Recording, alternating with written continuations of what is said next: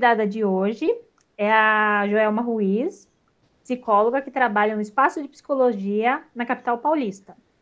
Olá, Joelma. Seja Olá. Obrigada Olá. pelo convite. Olá. É, eu quero que você conte um pouquinho para nós como é que é o seu trabalho, né, com os veterinários e também com os tutores que estão em luto, né, e como é que você começou na área da medicina veterinária.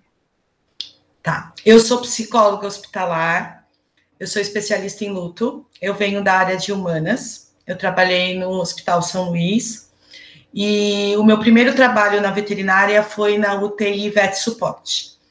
Eu entrei na Vetsport em 2011 e atuava como psicóloga hospitalar. Eu foi meu primeiro é, emprego na, na, na veterinária. Eu atendia os familiares diante da notícia de morte assistida, que nós falamos que é eutanásia, diante do óbito, ou até mesmo o impacto da internação porque para muitos familiares é a primeira vez que eles vão ficar longe dos seus animais. Durante o trabalho, durante o espaço de escuta, eu fui percebendo que não apenas os familiares precisavam de escuta e de acolhimento, mas o médico veterinário também. Eles passam por perdas diárias, eles compartilham histórias dramáticas, sem tempo para revisitar as suas histórias se contaminam com a dor tanto do cliente quanto do animal. A maioria dos veterinários vão para a área da veterinária por amor, por paixão pelo animal. Só que eles ficam diante do sofrimento tanto do paciente quanto dos familiares. E eu fui percebendo que eles também precisavam de um espaço de escuta, que eles também precisavam entender o processo do luto. As pessoas ainda me veem muito como a morte. A especialista do luto é a morte. Tem alguns veterinários que fazem até o sinal da cruz quando eu chego em alguma instituição. Mas quando falamos de luto, estamos falando de pequenas perdas. Não precisa ser a morte concreta em si. Perdas simbólicas. Quantos veterinários aos sábados e domingos, feriados, estão perdendo de conviver com a sua família para estar em atendimento? A partir dali, eu comecei a cobrar é, situações e empatia deles, no qual ninguém nunca havia tido empatia por eles. Eles aprendem na faculdade que precisam salvar a qualquer preço. E ali eu fui entendendo que quando perde, eles também fizeram um trabalho. E isso eu fui validando para eles. E eles foram entendendo que salvar às vezes, acolher sempre. E aí eu não dou aquilo que eu não tenho. Então, quando eu acolho o profissional, quando eu dou suporte psicológico para esse profissional, as chances dele entender o cliente para atender o paciente são muito melhores, são muito maiores. Porque eu só tenho empatia se alguém tiver empatia por mim. Dali, eu fiquei na Vet Sport por cinco anos, ainda atendo em casos emergenciais, que eles me chamam, o ano passado, eu abri a, o espaço de psicologia aqui no Planalto. Nós temos uma equipe que atendemos. Eu abri o consultório achando que eu ia atender passe tutores com a perda do animal ou o animal doente. Inclusive, eu tenho até uma sala de despedida para esses tutores, só que a minha expectativa foi frustrada. Hoje, 90% dos meus pacientes são veterinários. Então, hoje eu não atendo, o meu público-alvo não é mais o familiar. Hoje, o meu público, os meus pacientes são veterinários. Isso mostra o quanto eles passam por perdas diárias sem serem acolhidos, sem serem validados. E que bom que agora eles estão olhando para eles também, né? Porque para a gente viver uma crise externa, que é o que a gente está vivendo hoje, a gente também precisa cuidar das nossas crises internas. A gente não resolve nada externo se a gente não cuidar da nossa crise interna. Foi assim que eu entrei na veterinária. Ah, que legal. E se ligando a isso, nesse momento de, de pandemia, de restrição social, algo inédito que a gente está vivendo, né? Sim. É, como é que você está sentindo os que você disse que 90% são veterinários, né? Como é que esses pacientes estão reagindo a esse momento? O que, que eles estão sentindo? Quais são os principais medos e desafios? Já, a vida já é cheia de desafios, né? E nesse momento, para eles, o que está sendo mais desafiador e o que mais dá medo para eles? Para todos nós, né? É, acho que todos nós, pela primeira vez, todos nós estamos vivendo perdas. O que a gente, acho importante para a gente entender que nós temos uma crise dentro de outras crises. Nós temos desdobramento dessas crises agora. Então, nós estamos falando de indivíduos, de pessoas singulares, que cada um reage de uma forma diante das incertezas, diante do estresse, mas a primeira crise que nós estamos vivendo é a crise da saúde. Né? Todos nós, e principalmente eles que estão na linha de frente todos os dias, têm medo da morte, têm medo do adoecimento, tem medo de estar contaminando a família, de voltar para casa, ter, alguns moram com pais, alguns têm pessoas de grupo de risco em casa, muitos tiveram que mudar a sua rotina. Eu tenho pacientes que moravam com a filha, mas a filha é do grupo de risco e a filha foi morar com o pai porque ela sai todos os dias para o trabalho. Que, que medo é esse, né? É uma ruptura do mundo que ela conhecia. Então, agora ela está vivendo o luto da ausência da convivência da filha, porque ela é a única que sai todos os dias, para proteger a família, ela está sem a convivência com a filha. Então, primeira crise, a primeira instância que nós estamos falando é a instância da saúde. Nós sempre tivemos medo dos nossos pacientes, do adoecer e da morte dos nossos pacientes. Agora, a medicina está com medo da sua própria finitude. E é algo que não somos educados a pensar. Nós não pensamos na nossa própria finitude. E essa crise trouxe a possibilidade para a gente pensar na nossa própria finitude. E é esse medo que traz muita insegurança.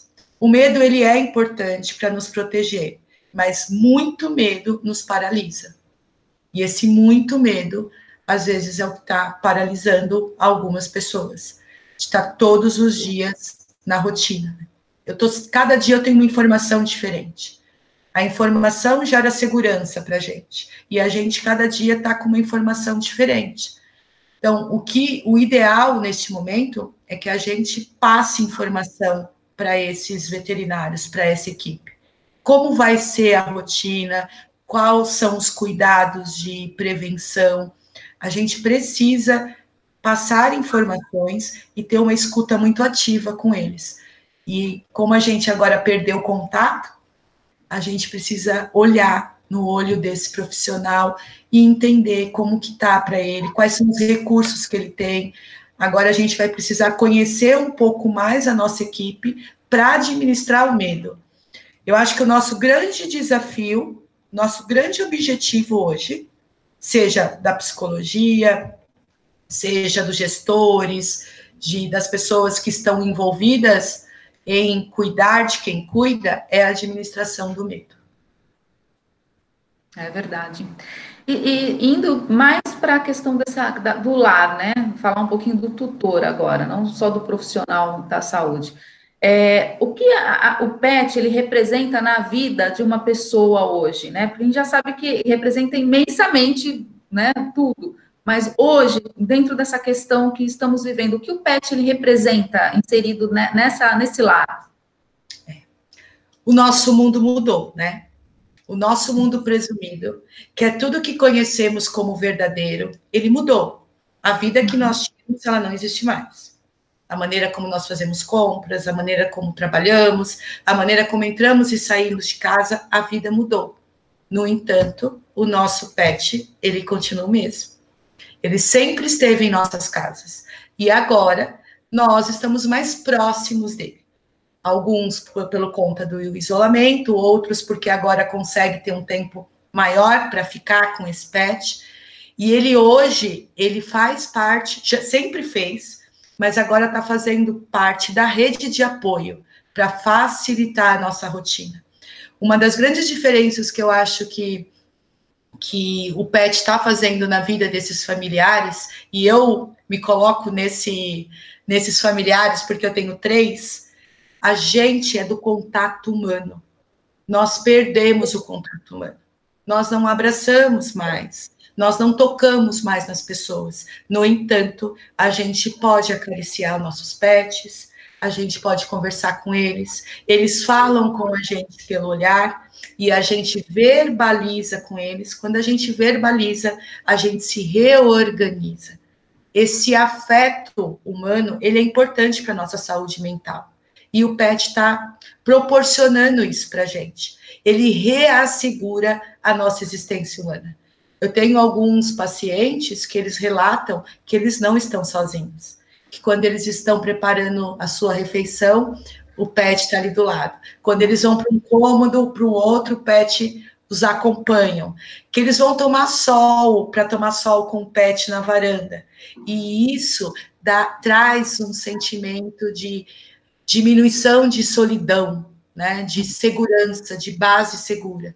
Então, neste momento, eles reassegura a nossa existência humana como facilitadores, como facilitadores desse processo de crise que nós estamos vivendo, sem dúvida. O problema é que estamos cada vez mais próximo deles. Quanto mais próximo eu estou de alguém, mais eu amo esse alguém. Uhum. E um dia nós vamos perdê-los. E neste momento estamos muito próximos dele. Então é, quando eu quiser entender o tamanho da dor, eu entendo o tamanho do amor. Então, os veterinários também, hoje, vão ter um novo cenário, porque hoje os familiares conhecem muito mais os seus pets, porque eles estão vivendo com eles 24 horas. Então, essa escuta para o cliente vai ser muito importante para a gente, porque se um cliente falar o gato está estranho, pode acreditar que ele está estranho, porque eles estão muito próximos. Então, sim, é um facilitador, da rede de apoio para a gente nesse momento. Fato de acariciar, de conversar, de brincar, né? Eles trazem uma leveza na brincadeira que uhum. nos ajuda muito. É verdade, né? É, é uma aproximação muito forte agora, né? Falando em, nesse aspecto, né, da restrição social, é, você já falou da, da questão da, do medo, né, da morte, o medo da contaminação, é, e falar um pouco dessa questão dessas incertezas que a gente vem vivendo, né, dentro de, de, uma restrição social, de um isolamento e todas as outras incertezas, né, principalmente a questão da incerteza econômica. O quanto você acha que isso afeta ainda mais o psicológico, na sua visão como psicóloga? Todas, né, todos os aspectos é, juntos é, podem é, trazer transtornos mentais, podem trazer medos, inseguranças e traumas para essas pessoas. Já, já existem pesquisas, já estão estudando, psicólogos já estão estudando sobre os impactos do, nossa, do nosso do corona na nossa vida. Já está acontecendo. Mas o que, que a gente precisa tentar é, entender, nós temos uma balança interna dentro de cada um de nós. O autoconhecimento agora, ele, ele vai nos proteger. Para mim, Joel, eu preciso continuar trabalhando. Faz sentido eu continuar trabalhando. Então, eu transformei o meu consultório na minha residência. Hoje, eu moro no meu consultório. Para algumas pessoas, a ameaça de sair de casa ela é mais difícil do que se ela perdeu o emprego. Então, nós precisamos fazer uma avaliação do que te ameaça mais, do que ameaça mais a mim. É muito subjetivo e individual. A gente tem que tentar não julgar por que, que o moço do farol continua vendendo a bala. Eu não uhum. sei levou ele a estar tá ali vendendo aquela bala. Talvez a ameaça de não ter a comida ela é maior do que a proteção. Então, o que o que cada um vai dar um significado para tudo isso que está acontecendo. Então, algumas pessoas conseguem estar tá dentro da, das instituições, algumas pessoas conseguem trabalhar. Eu tenho pacientes que não conseguem, que não estão conseguindo trabalhar essa pessoa não vai ajudar a equipe. Essa uhum. pessoa não vai ajudar o cliente, porque ela não está bem com ela mesma. Ela não consegue dar aquilo que ela não tem, porque o medo é muito grande. Né? Uhum. Para algumas pessoas, o medo está deixando ela num estado de alerta e ela não descansa. É um Sim. desconforto emocional diário. Né? Então, é o autoconhecimento e cuidar nesse momento, nós precisamos cuidar de quem cuida. Nós precisamos de um autocuidado conosco. Uhum. Né? Entender quais são os meus limites, o que eu consigo, e verbalizar isso. Uhum. Nós precisamos verbalizar isso para nossa família, porque agora estamos mais juntos com a família também, e precisamos verbalizar isso para os nossos colegas de trabalho. O que eu consigo e o que eu não consigo. Neste momento, nós precisamos muito trabalhar em equipe. Tem um momento que eu vou estar melhor, você não, então você assume o meu lugar e eu vou tomar um café. Precisamos juntos para conseguir é, tentar uma estabilidade emocional. E algo importante, não tenho ideal hoje. Sim. Hoje nós temos o real. E tudo é. bem sentir medo. E uhum. tudo bem estar triste. Todos nós estamos tristes. Somos treinados a não ficar triste. Não tá tudo bem. Né? A nossa vida mudou. E não tá uhum. tudo bem. Saber que não tá tudo bem e que eu posso ficar triste é importante também.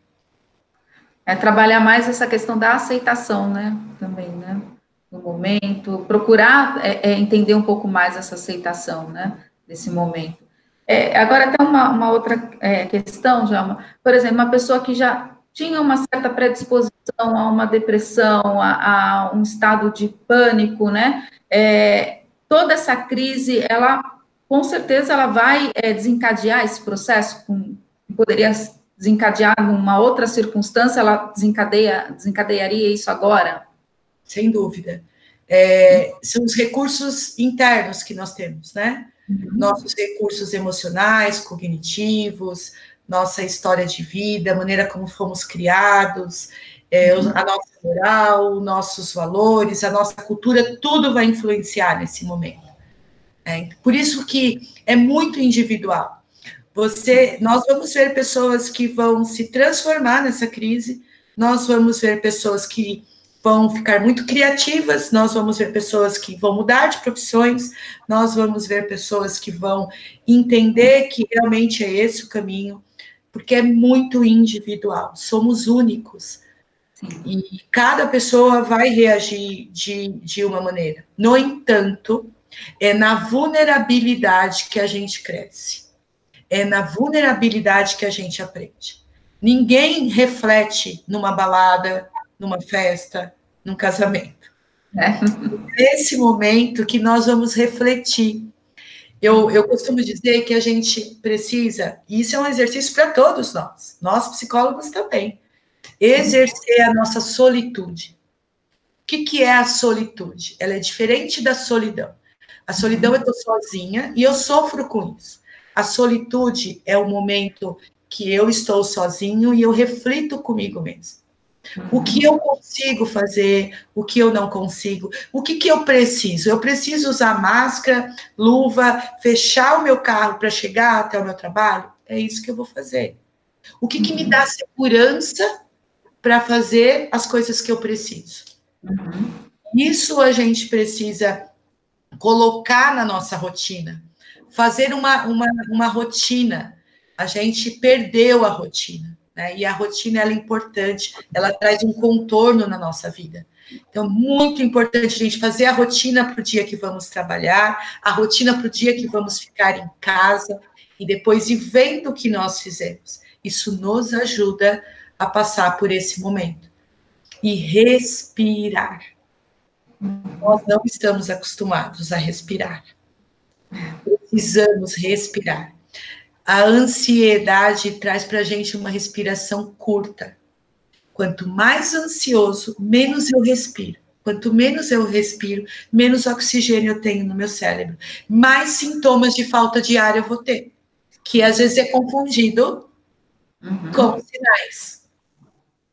da própria doença. Então, eu preciso parar, respirar, às vezes respirar profundo, pelo menos cinco vezes, para eu entender o que é real e o que é fantasia. Uhum. Tomar muita água. A água traz para a gente uma hidratação e oxigênio no nosso cérebro. Nós estamos acostumados a dar água para os nossos clientes. Nós não estamos acostumados a tomar água. Né? né? E agora chegou a hora da gente oferecer para o nosso cliente e também tomar água. Chegou a hora da gente pensar em ambos. Uhum. A gente fala para o nosso cliente, fica calmo, respira, e a gente? Né? Quem cuida do guarda? Sabe o guarda que fica na rua? Eu gosto muito dessa frase. Quem cuida do guarda? Nós precisamos cuidar da gente que cuida. Ser uhum. gente conosco e lembrar da gente também. Né? Verdade. Bom, Joana, você acabou de responder as minhas próximas perguntas, né? Que, é, que eram as dicas, né? Nesse momento, o que a gente precisa fazer, que é respirar, né? Principalmente. E, e se você tiver mais alguma dica, mais alguma orientação, principalmente dos veterinários nesse momento, né? Para a gente finalizar hoje a entrevista de hoje. Então, fique à vontade. A próxima pergunta é sugestões de como passar por essa crise? Isso, alguma dica, assim, principalmente na área veterinária, para os veterinários, né, que, assim como todos, têm medos também. E o que, que é, né, além de respirar, o que, que dá para fazer para ajudar a se livrar da ansiedade, acalmar um pouco? Tá. Primeiro, não podemos ficar vendo todas as notícias. Precisamos escolher um horário que queremos, precisamos assistir os noticiários, precisamos estar informados, porque faz parte da nossa área, mas precisamos escolher um horário. O ideal é que fosse no período da manhã. Porque o que, que a gente está fazendo? A gente está escutando informações manhã, tarde e noite. O nosso cérebro não desliga ele fica em alerta a todo momento e esse desgaste emocional a gente não consegue descansar.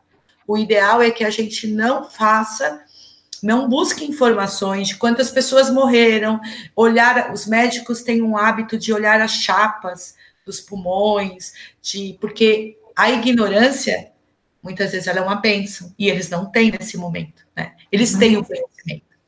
Os nossos médicos veterinários têm conhecimento. E esse conhecimento, às vezes, é assustador. Então, viver o hoje. O que que hoje eu tenho, o aqui agora? Quando a gente fica pensando na semana que vem, no mês que vem, a gente projeta um futuro que a gente não vai controlar. E projetar esse futuro traz mais ansiedade. Então, um dia de cada vez. Qual é a minha rotina hoje? Então, de noite eu faço a minha rotina do outro dia.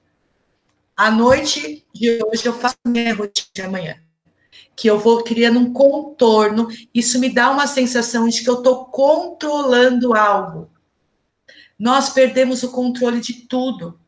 E a gente precisa ter a sensação de que a gente controla algo. E algo que nós controlamos é a maneira como reagimos diante de situações de crise. Isso a gente controla. A gente não controla o que está acontecendo, a gente não controla a vida financeira, a gente não controla o, a, o vírus, mas a gente controla o nosso comportamento diante de tudo que está acontecendo. Então, não tentar não ficar assistindo notícias todo, todo momento, Falar com pessoas que a gente ama. No meio do dia, eu posso ligar para minha mãe, no horário do meu almoço, eu posso ligar para pessoas que me fazem bem, que eu tenha que eu, que eu tenha essa pessoa como base de apoio na minha vida. Eu ajudo a pessoa a saber que eu estou bem. E essa pessoa também me ajuda. Segundos, né? Minutos. Oi, como você está? Eu estou bem, eu estou trabalhando que seja pelo menos isso uma vez ao dia, porque vai trazer para a gente uma sensação de segurança. Tentar verbalizar olhando para o olho das pessoas. Como a gente não tem contato, a gente precisa se conectar de outras formas.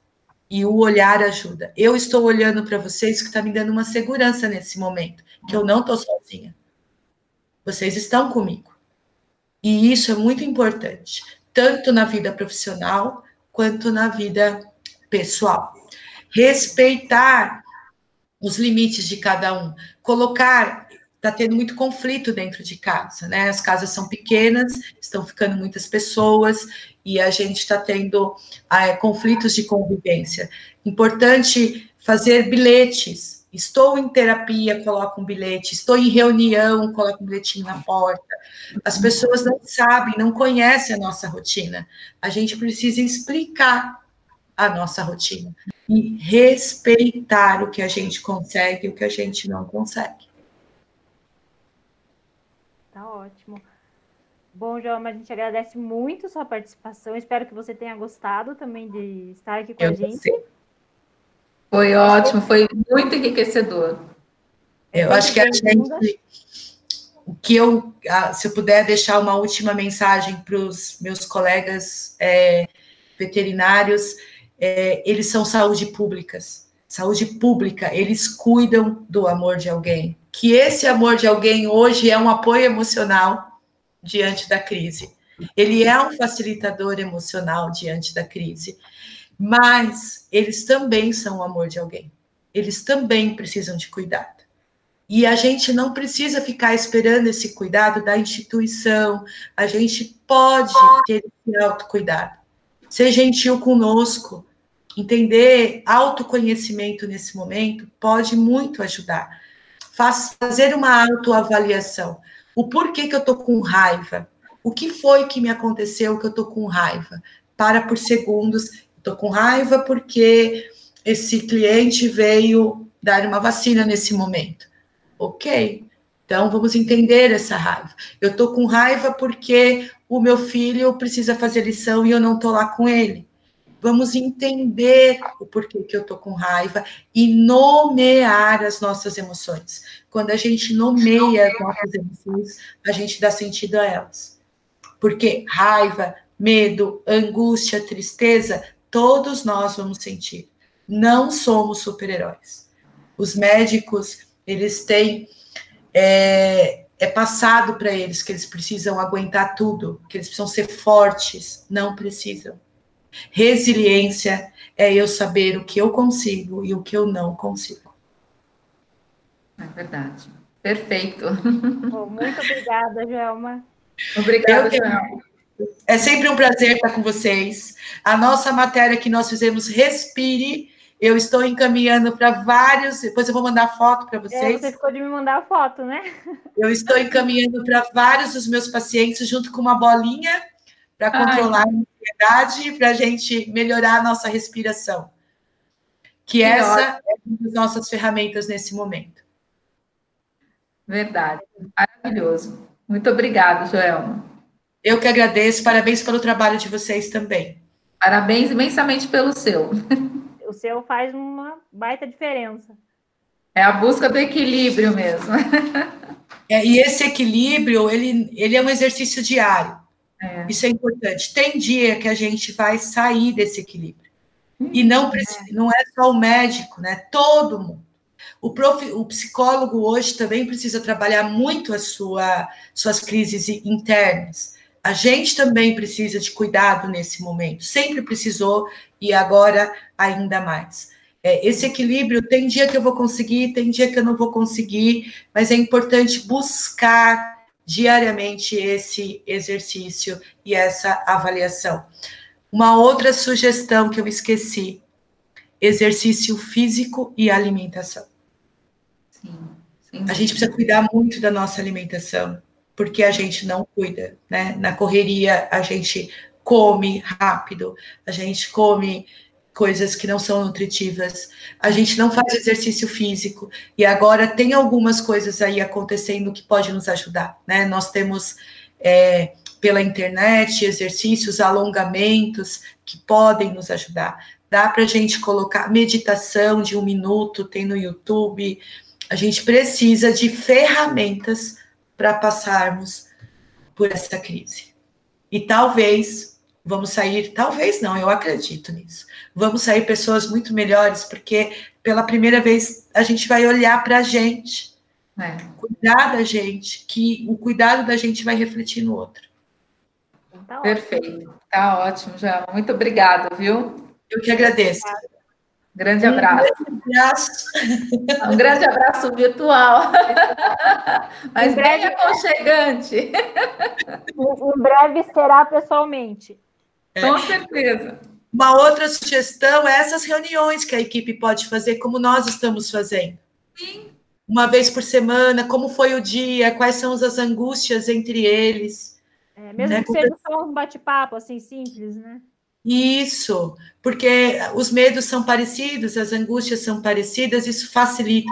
Quando a gente verbaliza, a gente é, se organiza, né? É. Nesse momento, vocês também estão me ajudando. Que bom. Ah, que bom. A toa, nós, né? um conjunto aqui. É objetivo. Nutrindo um ao outro. Exato, esse, essa é a mensagem, nutrir um ao outro, exatamente isso. isso. Que bom. Tá ótimo, beijo grande. Muito Até breve. Até breve. Tchau.